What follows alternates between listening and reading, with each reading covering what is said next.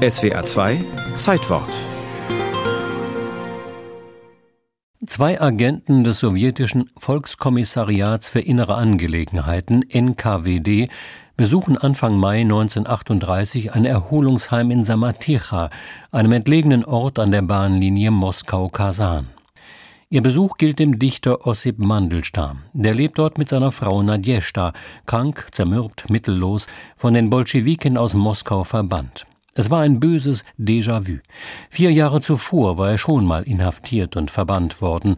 Anlass dafür war Mandelstams Gedicht über Stalin gewesen, der da als Seelenverderber und Bauernschlechter apostrophiert wird. Dafür zur Rede gestellt hatte Mandelstam aber keineswegs seine Autorschaft bestritten. Seine Frau Nadjeshta kommentierte das in ihren Memoiren später so. Ich ärgerte mich, weil er das nicht, wie es einem Verschwörer zusteht, abgestritten hatte. Er war ein ganz offener, keiner listfähiger Mensch und besaß nicht die geringste Spur von Schleue. Ни о чем не нужно говорить, nichts, worüber sich zu sprechen lohnt, Nichts zu lehren gibt es unter Mond. Wenn es keinen Sinn im Leben gibt, bleibt das Sprechen zwecklos und getrübt.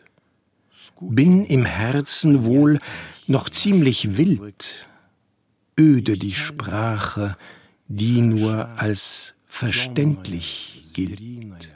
Öde die Sprache, die nur als verständlich gilt. Diese vom Heidelberger Mandelstammbiografen Ralf Dudley übersetzten und hier gelesenen frühen Zeilen von 1909 offenbaren Mandelstams Ideal von einer Poesie, welche die bloße Mitteilungsfunktion von Sprache weit übersteigt. In der Sowjetnacht werde ich beten für das selige, sinnlose Wort, schrieb er noch 1920. Welch Illusion. Mit der Pervertierung der Sprache zum bloßen bolschewistischen Propagandainstrument war die Schändung der Worte bereits in verhängnisvollem Gange. Es ist kein Wunder, dass er verfolgt wurde. Er hat einmal gesagt, seine Poetik sei äh, Sehnsucht nach Weltkultur. Damit musste er scheitern unter diesem Regime. Die Schlinge um Ossip Mandelstam zog sich immer enger zusammen. 1921 wurde der gleichgesinnte Dichterfreund Nikolai Gumiljow hingerichtet. Es folgten Hetzkampagnen gegen ihn selbst, Haft und Verbannung, die Gleichschaltung der Sowjetliteratur, dann die Moskauer Schauprozesse. Deren dritter endete mit der Hinrichtung Bucharins, der sich für Mandelstamm mehrfach eingesetzt hatte.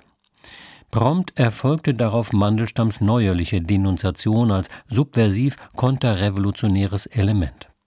So kam dann jener 2. Mai 1938, da die Volkskommissarin Samaticha ans Fenster klopften. Mandelstamms Hab und Gut wird in einen Sack geworfen, dann geht's ab. Stumm der Abschied von Nadjeshta. Die in ihren Memoiren auch das später kommentiert. Warum haben wir ruhig dagestanden und zugesehen, wie man unsere Sachen durchwühlte?